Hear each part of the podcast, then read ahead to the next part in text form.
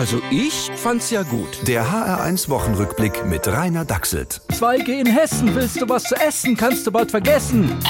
Halt, halt, nein, das sind natürlich Fake News. Niemand hat die Absicht, Ungeimpfte vom Einkauf im Supermarkt auszuschließen. Die Landesregierung darf niemanden diskriminieren. Ja, ich weiß, lästig so eine Verfassung.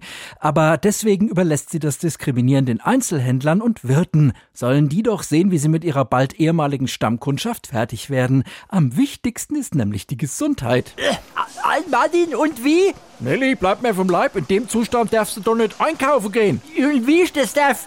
Ich bin geimpft und hab nur die Grippe.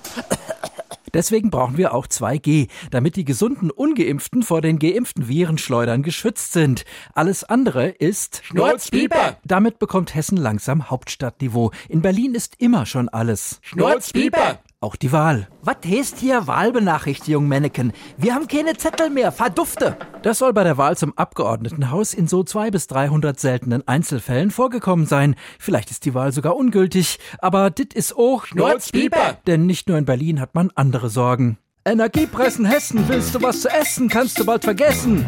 Tja, nicht nur die normale Grippe, sondern auch die Inflation schwappt über uns hinweg. Julia, fahr bitte erst tanken und dann die Kinder abhole. Auf dem Rückweg kostet es wieder das Doppelte. Der Benzinpreis steigt, der für Gas und Strom auch. Finanzgesundheitsexperte Karl Flauterbach warnt. Wenn das so weitergeht, ist zu Weihnachten für eine Tankfüllung das ganze Bruttosozialprodukt fällig. Der Sparologe Christian Kosten kritisiert die Sorglosigkeit der Bürger. Das Ganze ist natürlich auf ein Fehlverhalten der Menschen zurückzuführen. Wenn die also trotz exponentiell steigender Zahlen unbedingt heizen und Auto fahren wollen, das sind Maßnahmen unvermeidbar. Genau, Lockdown mit Ausgehverbot, Heizverbot, Fernsehverbot und vor allem die Geschäfte machen dicht, denn wer nicht aufhat, kann auch nicht zu teuer sein. Also ich find's, äh, naja, ist halt immer das Einzige, was Ihnen einfällt. Der HR1 Wochenrückblick mit Rainer Dachselt. Auch als Podcast auf hr1.de.